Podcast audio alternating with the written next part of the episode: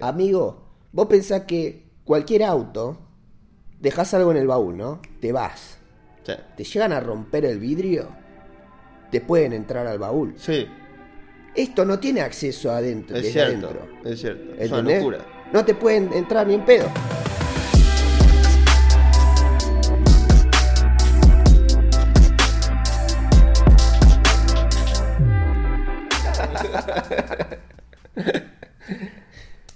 Bienvenidos y bienvenidas a este momento del pasado. Mi nombre es Franco Yo soy Pedro. y esto es The Flashback Experience, un nuevo episodio. Así es. Episodio número 8, amigo. Estamos. Sí. Una banda. Es bastante. Bueno, quiero arrancar primero con una nueva sección que inauguro en el canal. Mandale. Se llama Las cosas que no pasaron esta semana. Muy bien. Bien. Lo primero que no pasó es que no terminó la pandemia. Así que, como todos ya se imaginarán. Sí. Em, pero, no terminó todavía, pero está a punto de terminar. Yo lo presiento.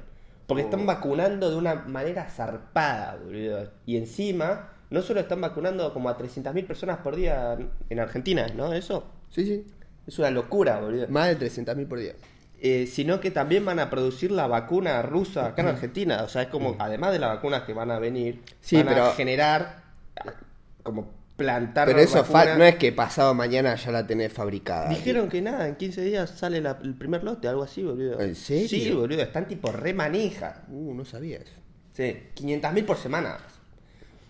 Y se proyecta que para fin de junio, fin de mes, se vacune al 50%, más del 50% de la población de todo el país. Mm. Entonces, para, para tener una noción de qué representa eso, yo acá tengo un gráfico de los casos de coronavirus en Israel cuando empezaron a vacunar. Israel fue el que más vacunas puso de todos, de Sí. todos lejos. No sé cómo, o sea, los chabones tienen, la tienen toda, no sé cómo hicieron. No, me- no me preguntes. Petróleo, viste, están entongados ahí con todos y tenían todas las vacunas antes que todo. Además deben tener una población más chica que el resto, entonces dijeron, sí, con esta ya vacunamos a todos, con esta vacuna. No sé. En fin, si ves bien este gráfico, tenemos tres líneas. Sí. Hay dos ascendentes y una descendente. Es obvio, la azul son los casos de contagio, después la, la amarilla son primeras dosis y la verde segunda dosis. Sí, para la gente que está escuchando, Franco dijo, la azul es la de los casos, es una montaña que arranca con un pico zarpado al principio y después va bajando como en- escalera. Que esos son los casos de COVID. Y decís, pero ¿por qué bajaron? Y, y claro, amigo, mirá la curva amarilla, que es una rampa ascendente casi constante, que es la primera dosis de aplicación, y en la verde la sigue por debajo, casi paralela, la segunda dosis de aplicación también ascendente. Y si vos te fijas... Es como dibujar una, E- una X, pero en, en un palito tenés dos líneas. Sí. Y es una X perfecta. Claro. En el eje vertical de la izquierda vemos el porcentaje de la población vacunada. Y vos, vos dirás, bueno, que acá es el 100%, pensarás, pero no. Vos te fijás, el tope es el 60%. Ah, o sea, es cuando llegaron al 60%, Casi que no hay caso. no hay caso, boludo. Es una locura. Fíjate, cuando llegaron la al- famosa inmunidad de rebaño. Sí, recién cuando hitea, acá cuando, cuando empezó a bajar y bajó el primer escalón, Sí. iban un 25% de la población vacunada. Y acá están diciendo que van a llegar al 50, más del 50, para, fin, de, mes. boludo. O sea, estamos en la parte de arriba de la curva azul, Sí. a punto de bajar como una montaña Montaña rusa. ¿viste? Pum, pum, pum, pum. Ah, sí, así. estamos en esa parte. Así que nada, yo resubí porque estar bueno. vacunado significa menos casos de COVID, significa empiezan a abrirse más actividades, podés comer adentro de lugares, podés salir a la calle sin barbijo, hacer actividad física de más de 10 personas, juntarte al aire libre y en interior es como terminó la pandemia. es el principio del final. Sí. Así que nada, falta poco y quería que quede registrado este momento, que en este momento estamos en una cuarentena estricta, que aplicaron sábado y domingo, y Sí, por- no nadie, hacer nadie nada. hace un carajo. Otra de las cosas que no pasaron esta semana es que el Pentágono no, no compartió el informe sobre los ovnis que había prometido para junio. Da, Pentágono, está recareta. Y vos decís, la puta madre, boludo. Pasa que sí, no había una fecha específica. Todos pensábamos que iba a ser la primera semana de junio. Sí.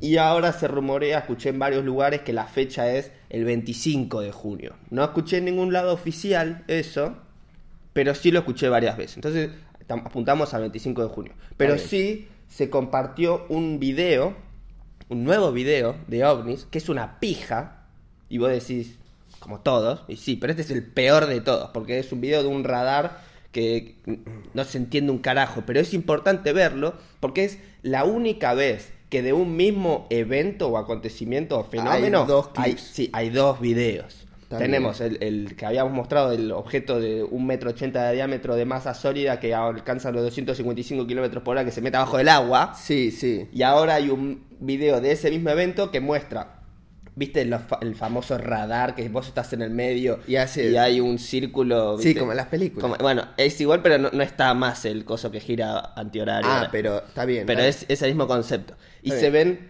como de a 10 objetos a los costados. Mira, te lo voy a mostrar. Dale, vamos a verlo. Nunca corté el screen record, así que te va a quedar larguísimo. Esto está en Instagram. Sí, está en Jeremy. Corbell. Si entran al Instagram de Jeremy Corbell, lo van a ver. Con J, Jeremy con Y, Corbell con B larga y Sí, doble L. es una publicación de hace un par de días. Acá, a ver qué fecha es. Del 27 27 de de mayo. mayo. Lo importante de estos videos son dos cosas. Lo primero es el diálogo de los ¿Podés militares. subir el brillo que no veo nada? Sí. Cuando escuchás el diálogo de los militares le da más credibilidad al acontecimiento porque tiran tipo todos códigos militares y otro dice copiado y registrame no sé qué y todo así, así que vamos a subirle un poco el volumen para escuchar esa parte. General lat long where we're at, Yes, sir. and then uh, the number of contacts you got, get the course and speed meters off them. You know what I mean? And relative position to us, like bearings, might be helpful too. Eyes up. Eyes down. DSM2, maintain track, maintain track assessment. No veo nada, amigo. Pasa, ¿Ya hay algo ahí? Bueno, te voy a explicar lo que estás viendo en este momento. Nosotros estaríamos en el medio, ¿no? Que somos el barco militar. Sí. Y a los costados aparecen como es- es- aparecen fichas de un juego, ¿viste? Porque no tienen ni forma de punto. ¿esos cuatro? Acá hay, bueno, O ahí hay cuatro, mucho. Ahí aparecen como nueve. Ah, estos cositos, está bien. Sí. Que esto es un. Tipo, cuando aparecen o desaparecen, es que se fueron o por arriba del límite que puede detectar el radar o abajo del agua.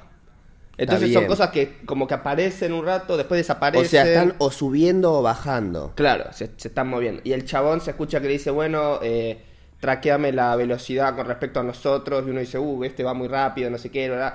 Es una pija el video porque no se entiende un carajo, pero es del mismo acontecimiento de la otra vez. Es, se escucha la voz de los militares y por eso es interesante. Está bien, sí, está bien. bueno. Así que nada, es- ahí concluye. eh, estamos esperando al 25 de junio a que salga ese informe, que les vamos a avisar. Suscríbanse para estar al tanto. Y quería pasar al siguiente evento que no pasó esta semana, que no tenía que pasar esta semana, porque va a pasar mañana, que es la pelea de Logan Paul con Floyd Mayweather. Sí, amigo, arrancamos hablando de eso. Así que mandale, vos tenés Sí. ya más cosas preparadas. No, yo no preparé nada. Ah, Pero, bueno. No, sí, eh, quería charlarlo. Tomá. Gracias. Mañana es la pelea. Eh, parece medio una boludez, pero es un acontecimiento en el, en el universo del entretenimiento y el social media. Es lo más importante que va a pasar probablemente en el año. O sea, no. eh, esta gente que labura del mundo del entretenimiento, como los eh, creadores de contenido en el mundo digital, viven de eh, generar cosas que generen atención. Entonces tienen que fabricar algo que demande atención de la gente y que eso despierte interés y cosas, ¿viste? Que sea altamente relevante. Sí, que toda la gente hable de eso, ¿viste? Yo qué sé. Esto va a ser lo más grande que va a haber en todo el año de ese, ese tipo de cosas. Claro. Pero lo curioso es que se está eh, entrelazando y mezclando con lo que normalmente era conocido como un evento de mainstream, ¿viste? Como una pelea de boxeo Claro. con Floyd Mayweather. Eso siempre fue algo que era televisado y era un evento que la gente consumía. Sí, que Pero- en el mundo del deporte es algo que se hacía re- con regularidad Claro. y ya atraía mucha gente del deporte. Claro, lo extraño de esto es que en el mundo del mainstream sigue siendo una pelea más de Floyd Mayweather. Pero en el mundo del social media es todo un evento recontra resarpado que eh, genera mucho contenido en- en- que gira en torno a ese evento. Claro. Esto es importante porque Esto va a ser cada vez más normal en el mundo del social media y del contenido, que eh, personas con grandes audiencias y, y- y atención en las redes sociales eh, empiecen a eh, desbordar del- de la burbuja del social media hacia el resto de las cosas que suceden en el planeta, como antes conocíamos mainstream, que en realidad ya en medio del social media se convirtió en como un nuevo mainstream, pero simplemente está desbordando y por eso tenés a un youtuber peleando al mejor boxeador de todos los tiempos. Claro. ¿Entendés? Por eso es importante esto. Esto va a ser cada vez más normal de ver y no es algo, un caso aislado. Pasa también con la música, que es muy común que influencers saquen un tema. Sí. Entonces en el mundo del trap o del rap o del hip hop o lo que sea, de repente ves a alguien que dice, che, a esta persona yo la sigo en Instagram. Bueno, María Becerra em, era youtuber, Claro. no era, o sea, si bien siempre cantó y todo, la gente la conocía por su canal de YouTube, Claro. ¿entendés? Entonces sí, esto es algo que está empezando a pasar de forma recontra mega masiva y va a ser cada vez más habitual. Y bueno, y no me sorprende para nada que sea Logan Paul que está haciendo este, esta gran, este gran movimiento de ajedrez estratégico, porque es todo lo que es tipo, para el chabón es su negocio, o sea, los chabones comen de la atención. Claro. Entonces necesitan hacer algo que les dé de comer. Y lo mismo un boxeador. El- también el tema del boxeo es muy curioso porque no es como un partido de fútbol de un, de un equipo o de una selección donde dicen, che, jugamos tal día y ya la gente va y lo mira porque es fanático del club o del, del país. Y tipo, en el boxeo, la gente sí le gusta el boxeo, pero no hay tanto fanatismo por un luchador. Tipo, un luchador no puede mover a tanta gente como, como para llenar Sí. un estadio. Necesitan crear atención. Por eso eh, se encuentran las conferencias de prensa antes de la pelea donde se bardean y dicen, "Eh, te voy a caer a piñas, eh, no, yo te voy a ganar, no sé qué. Entonces, ese shit, shit talk, ¿viste? Se, Sí. se tiran mierda entre ellos para poder generar atención y que la gente diga, uh, quiero ver cómo se caen a piñas, ¿entendés? Entonces, por eso necesitan crear atención para que la pelea sea redituable y puedan vivir de eso, ¿no? Por eso Floyd Mayweather está peleando a uno de los influencers más zapados de la tierra. Es la única razón, por la guita, porque lo va Claro. a ver millones de personas y le van a dar millones de dólares al chabón. El Floyd Mayweather lo dice en una entrevista cuando le dicen ¿por qué elegiste a Logan Paul? Y el chabón dice nombrame a cualquier otra persona que pelee, que sea capaz de pelear contra mí y que tenga una audiencia en social media más grande que la de Logan Paul. No existe. No hay nadie. No, no, no existe. El chabón tiene millones de millones de seguidores en todas las plataformas. Entonces, como vivimos en una attention economy, donde eh, lo que garpa es la, la atención, la- las marcas eh, buscan atención, entonces las personas que pueden capturar y recaudar toda esa atención en un punto son las que van a tener laburo, básicamente. Perdón. ¿Querés perdón, tomar un matecito? Sí, no sé, boludo, tengo algo. Cuestión. Por eso esto es importante y por eso Logan Paul es el boludo que va a pelear contra el, el boxeador más zarpado de la tierra. Que encima, en, al en tope de eso, de todos los seguidores que tiene y todo eso, y que el, eh, Floyd Mayweather es el mejor boxeador de todos los tiempos, se agrega la diferencia de peso, altura, que le agrega como mucho interés, decir, ¿qué carajo va a pasar? ¿Viste? Claro. Este chabón es más pesado, más grande, pero este chabón pelea muy bien. Entonces, eso genera como mucha me, intriga. me vi un breakdown, digamos, una conclusión, un análisis que hace Joe Rogan. Para el que no lo conoce, ya lo mencionamos antes, es un eh, chabón que es periodista, va, no periodista, eh, tiene un podcast donde hace entrevistas con gente, pero también es comentarista de batallas de peleas de UFC, ¿no? Claro. Entonces sabe de artes marciales y cosas. Y dijo, eh, la diferencia de peso en cualquier arte marcial es importante. Y para que un chabón más chiquito le gane a uno más grande, tiene que ser muy bueno. ¿no? En este caso, Floyd Mayweather es más chiquito, pero es muy bueno. Claro. Ahora, Logan Paul es grandote y puede pegar fuerte también.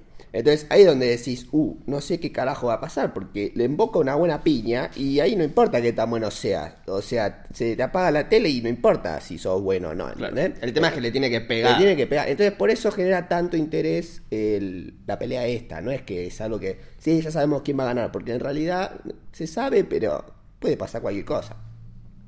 Entonces por eso es un evento tan eh, masivo y va a tener tanto éxito seguramente. Algo que ya anunciaron es que no se va a determinar un ganador en el momento, no, va- no van a haber jueces, pero si alguien cae noqueado ya todos van a saber quién es el ganador, obviamente. Claro, claro. El tema es que si, eh, si, si la pelea termina y no hay nadie noqueado, no, van, no va a haber alguien que le levante la mano No. a uno y gane, ¿viste? Esas son reglas que pusieron. Cree, lo- o sea, lo que, lo que decía el equipo, digamos, la gente de Logan Paul o esa gente que está en su team, como que lo están protegiendo a Mayweather. En el caso de que pierda, tener la imagen de que levantan el brazo del otro chabón no está bueno, ¿viste? El Claro. chabón nunca perdió una pelea en su vida. Perder contra un youtuber no sería algo bueno para él. Por eso dijeron, no, no, esto es una exhibición eh, y no va a haber jueces y no va a haber un ganador, ¿viste? Esto es simplemente jodita, ¿entendés? Pero en realidad, tipo, es una pelea. Pero bueno, lo dibujan así porque si, así si pierde no es tan grave, ¿entendés? Sí. Y bueno, yo eh, la verdad que no me sorprende este tipo de movimientos por parte de Logan Paul, siendo básicamente pionero en el mundo del boxeo y social media mezclado. Yo no sé si alguien lo hizo antes como él, pero fue, si no fue el primero, fue de los primeros y se volvió todo un, una, no una costumbre, pero sí algo que empezaron a considerar todos los que tenían una audiencia, decir, ah, podemos hacer un evento de este estilo. Que ya para- Jake Paul lo está haciendo Sí, a la vez. el hermano. Eh, y bueno, y el chabón es como en ese tipo de cosas es bastante, no sé si decir pionero, pero sí como que le mete con cosas que funcionan. Cuando desarrolló su club privado de contenido del Maverick Club, que es como su propia plataforma donde vos pagás para ver videos de él, es como un Netflix de él, Claro. básicamente. Y eso nadie lo había hecho antes y cuando lo hizo él se volvió re común, ¿viste? Y todos lo hacen. Sacó su NFT de la pelea de Mayweather, ya sacó un NFT donde es una él, una carta tipo Pokémon, donde está él con los guantes, que si le llega a ganar a Floyd Mayweather, eso va a ser recontra valioso. Sí. Entonces, el chabón no es ningún boludo. El chabón entiende muy bien el mundo de social media y la atención y está haciendo todo bien, boludo. Y encima siempre hace documentales antes de cada Yo pelea. estoy más manija por ver el documental de la pelea que la pelea. Sí. pues aparte, el editor, ahora no me acuerdo el nombre. El ese es un animal, boludo. Sí, hace Entonces cosas muy es obvio que va a ser una peli el documental. Bueno, no tenemos una predicción porque nadie sabe a qué carajo va a pasar en la pelea. A mí me encantaría ver que Logan Paul le emboque una piña si es que puede a Mayweather, pero lo veo muy difícil. Porque vos ves los videos de Mayweather, cómo esquiva, le esquiva trompadas a boxeadores profesionales que pelearon toda su vida. El John se las esquiva como si las viera en cámara lenta, boludo. Sí, eso es otra raza de humano. Pero después pensás y decís, bueno, pero el chabón ya está muy grande. Y aparte, Logan Paul no es que es un guachín que dice, ah, sí, voy a ver qué onda. El chabón está en- entrenando una banda y ya el chabón cuenta, ¿viste? Andás a ver, pero dice que estuvo haciendo entrenamientos con campeones del mundo y les ganó, ¿viste? Entonces dice, ya cuando empiezo a ver que le gano a gente que no se supondría que le tendría que ganar, decís, "Mm, algo, algo estamos haciendo bien, ¿viste? El chabón está convencido de que le puede ganar. Y está bien, es la mentalidad que tenés que tener a la hora de entrar a un ring con, con otra persona. Vos tenés que saber que le podés ganar, si no perdiste antes de subir al ring. Pero bueno, hay que ver qué onda. Lo importante es que va a ser un espectáculo recontramasivo y eso es el plan de lo que quieren hacer, entretener a la gente y llenarse de plata y lo van a lograr. Sí. Bueno, cambiando de topic. Estos días, no fue esta semana, pero creo que fue la anterior, pero sigue siendo relevante, salió el nuevo Ford F-150 Lightning, eh, la nueva chata eléctrica de Ford. Para tener una idea de por qué esto es tan importante, el auto más vendido, el vehículo más vendido por año, cada año, el más popular, el que la gente compra más, es la camioneta de Ford F-150 En Estados Unidos. en Estados Unidos. Sí. Estamos hablando de Estados Unidos. Eh, desde hace 40 años.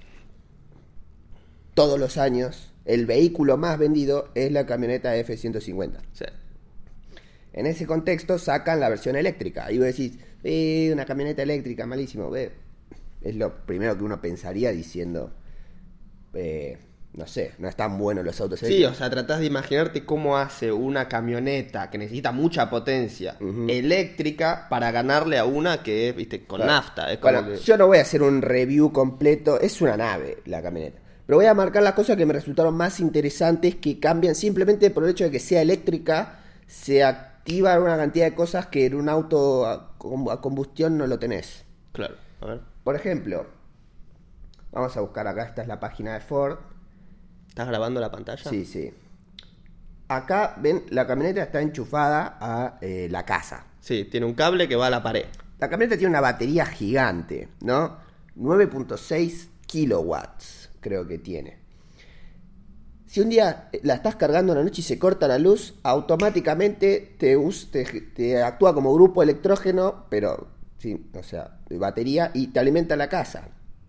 Entonces tenés luz. Y puede durar 3 días y si haces un uso inteligente de la energía, puedes estar hasta 10 días usando Bien. la casa alimentada por la camioneta. Eso un auto de nafta no lo tiene. Es una locura 10 días. Sí.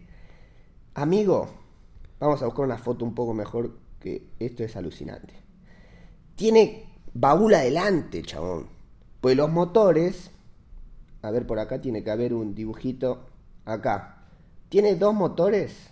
A ver si se ve mejor, perdón, eh, que estoy scrolleando. Se veía bastante bien en la Bueno. transparente. Pasa que no sé bien. ¿no? Tiene dos motores atrás. O a ver, capaz es uno adelante y uno atrás. ¿Eso blanco será? Debe ser lo blanco. Sí.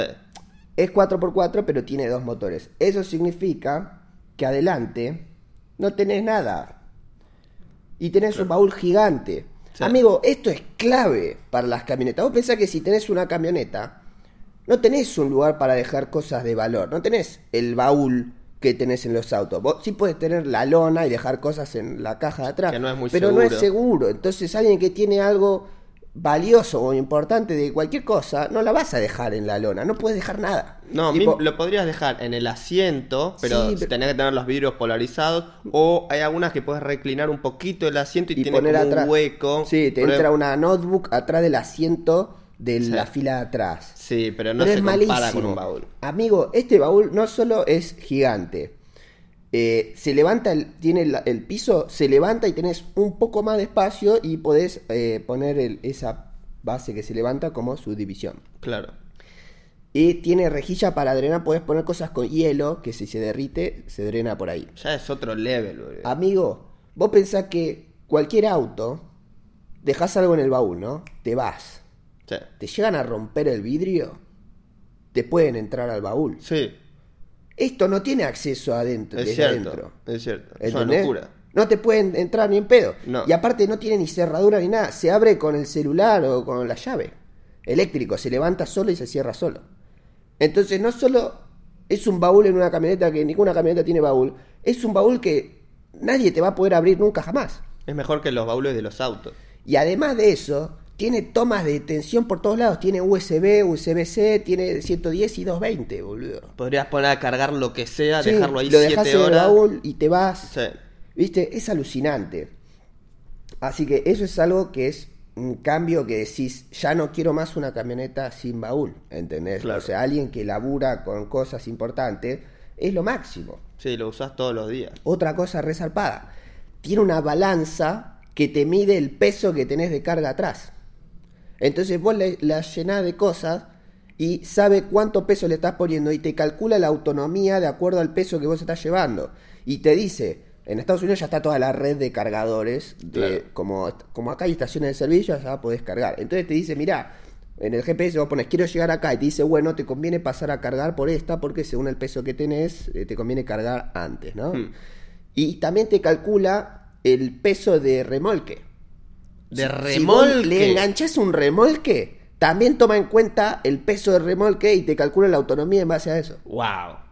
No Eso nunca me lo hubiera imaginado. Amigo, enganchar un remolque te dice todo lo. Viste que vos para enganchar un remolque tenés que meter marcha atrás, que la altura, Sí. que qué sé yo. Para estacionar es un quilombo. Tiene una cantidad de tecnología que te facilita enganchar un remolque, también equilibrar el peso. Porque el remolque, Sí. los que son gigantes, tienen dos ruedas y Sí. después es tipo un sube y baja, ¿entendés? Vos tenés Sí. que tener bien equilibrado el peso del remolque. Sí. Tiene sensores por todos lados que te dice, che, mirá, tenés mal puesto el remolque. ¿Posta? Sí, y te ayuda a ponerlo bien. Qué locura. No sé, un montón de... Yo no entiendo nada de remolques, pero tiene cosas que te ayudan, tiene camarita por todos lados. Che, ¿querés cortar el video y empezarlo? Que va a llegar a la media hora y se va a cortar solo. Bueno, continuando. Eh, de autonomía, te dicen que tiene 300 millas, que son eh, o- 482 kilómetros. Wow. O sea, con eso debería llegar a Mar del Plata casi, ponele, ¿no? Andando en una sola carga. Pero, dicen, eso es con 1000 libras de carga, que son 450 kilos. Entonces vos decís, ah, con 450 kilos llego a Mar del Plata. Pero ¿qué pasa si no tenés carga? Dice, según lo que especulan los videos que vi, podría llegar a 740 kilómetros sin carga. No es un número oficial, pero especulan con, con esa medida que probablemente llegues a 700 kilómetros. Es una banda, amigo. Encima en Estados Unidos, que tenés la red de cargadores ya completa, básicamente. Puedes llegar a cualquier parte Te del país, boludo. Sí. Bueno, de 0 a 100 en menos de 5 segundos. O sea, es una camioneta, no necesitas acelerar de 0 a 100 en 5 segundos. Pero lo hace, ¿viste? Como el torque del motor eléctrico es full siempre, no importa las revoluciones. Vos pones on y ya estás a full torque, es lo máximo, boludo. Es una locura. Y bueno, eh, eso creo que es todo lo que tenía anotado. Creo que 900 kilos es la carga máxima. que podés- 900 kilos. Sí, o sea, eh, no es mucho. Casi una tonelada, Bueno, boludo. pero sí, la, la Hilux y todo tienen 1100, 1200. Pero igual eso cambia de acuerdo a las ruedas que compres eh, y hay accesorios que te pueden aumentar la capacidad de carga. Qué locura. Eh, y sí, eso es lo que anoté. Hay, tiene un nivel de tecnología épico, tiene enchufes por todos lados. Vos pensás que una persona que labura en una obra y tiene herramientas y por ahí estás en el medio del campo, por ahí no tenés una electricidad cerca o lo que mierda sea y necesitas grupos electrógenos. Con esto es una fuente más de energía donde puedes tener herramientas a batería o cosas así donde las puedes cargar en la camioneta, usar, chun chun chun, cortar y viste o hasta enchufar cosas. Es lo máximo, boludo. Es una locura. Lo único, no sé cuánto tarda en cargar, viste, de 0 a 80% o algo así, con los supercargadores. Mm. No Porque decir, bueno, ponle que quiero ir de acá a Bariloche, tengo que parar dos o tres veces en el medio. Esas paradas, ¿cuánto tienen que durar? ¿Media Mm. Claro. hora, una hora, dos horas? Sí, no sé. Esto acá en Argentina es inviable todavía porque no está la red de cargadores. Claro. Pero lo que sería viable en Argentina es algo híbrido que tenga alguna de estas cualidades. Pero falta una banda, o sea, el- lo peor es que estén los cargadores y que se pueda usar. Pero lo que más me llama la atención es que una vez que tenés este auto con cargadores, decís, ¿para qué voy a querer uno naftero si no tengo el baúl adelante, no tengo eh, la balanza atrás, no tiene el torque, no tengo los enchufes por todos lados, no me carga la casa, no me, no me tengo luz cuando se me corta la luz? ¿viste? Es un viaje de ida esta camioneta, boludo. Sí. Y vos pensás que la más vendida en la historia en los últimos 40 años es el vehículo más usado en Estados Unidos. Es muy zarpado esto. Y es obvio que van a haber cada vez más vehículos de este estilo. Sí, ahora, si yo lo comparo con el Cybertruck, que es el de Tesla, el Cybertruck seguro tiene eh, piloto automático. Este no dijeron nada, ¿no? De, de, eh, vehículo autónomo. Mm, algo dijeron, pero no, no, no tengo ni idea, no sé. Bueno, porque Tesla ya tiene una experiencia en ese rubro que le pasaría el trapo a cualquier marca que quiera arrancar ahora a probar, viste, con autos autónomos. Pero bueno, el Cybertruck todavía no está y esto sí, así que me cago en el autónomo. Dicen que son aut- que son para público distinto. Yo no, no, lo- no vi ninguna comparación tipo uno a uno de- este con el Cybertruck, pero qué sé yo. Este está buenísimo, boludo. Y sí, es una locura como ya veo que esto se vuelva a la normalidad, boludo. En 5, 6, 10 años ya va a ser, ¿qué? ¿Tenés una camioneta que tiene un motor adelante? ¿Qué al pedo, boludo? Sí. Tipo, no está bueno, es un auto tonto. Sí. Bueno, ¿hago el outro? Dale. Eso fue todo por este episodio. No te olvides de suscribirte y darle like para seguir enterándote de la actualidad del pasado relevante en el futuro.